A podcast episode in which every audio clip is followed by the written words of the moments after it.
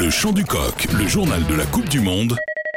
Décryptage. On a eu des super matchs jusqu'à présent et c'est vrai que là on arrive dans la deuxième phase hein, qui concerne les matchs éliminatoires, donc les matchs en Y où euh, ben, la victoire est primordiale. Donc qu'est-ce qu'on attend de ce match eh ben, Une victoire française avant tout, euh, on sait que ça va être difficile, une super équipe en face, pleine de puissance, pleine de certitude aussi, mais en même temps on a notre bleu qui en démontré depuis 4 ans à la hauteur, qui savent s'adapter et qui vont trouver les ressources. Enfin, il faut trouver les ressources. Je ne vois pas comment le pour la France peut s'arrêter. Euh, ce dimanche, ça serait catastrophique et je ne veux pas envisager du tout une catastrophe. Donc, donc pour moi, les Bleus euh, vont se débrouiller, mais pas sur ce tour. En termes d'état d'esprit, euh, toi, Émile, Milou, tu, les as déjà joués, les Sud-Africains, en, mondial en plus.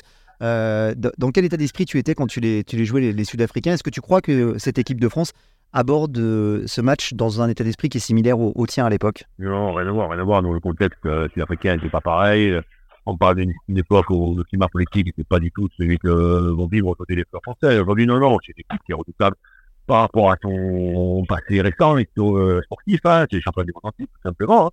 Ils ont mis un petit peu de, de variété dans leur jeu, en ayant des joueurs de plus mobiles, comme extérieurs, qui peuvent, être extrêmement difficiles à, manipuler, euh, ils gardent de la puissance au milieu de terrain, euh, ils ont peut-être rentré un joueur, je sais pas, de, la précision, qui va pouvoir amener de la longueur sur le pied. Donc, voilà, c'est une équipe qui, est en place, tout simplement. Euh, maintenant, le contexte est différent.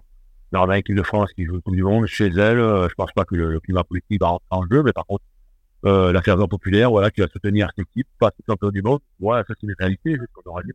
Est-ce qu'à ton avis, ça justement, moi je, veux vraiment appeler à toi en tant que joueur, est-ce que justement cette, euh, cette pression populaire, cette ferveur, parce que ça peut se transformer en pression, est-ce que ton avis ça va, ça va porter notre équipe de France ou est-ce que ça peut les inhiber un peu comme on a vu peut-être par exemple lors de la première mi-temps face à la Nouvelle-Zélande où tu avais le poids d'une nation, euh, grandissant en plus aussi, est-ce que ça peut inhiber une équipe ou est-ce que ça peut les transcender? Toi qui connais un peu les, arcanes de cette équipe de France et pas mal de ces joueurs. Bah, si on réfère seulement à ce que fait cette depuis 4 ans, elle a quand même beaucoup de pression beaucoup de matchs, elle a su répondre à chaque fois, je pense qu'elle n'a jamais été inhibée, hein, elle a toujours su répondre euh, levé par rapport aux attentes. Hein. On se rappelle les matchs face à la Nouvelle-Zélande, alors peut-être ce match.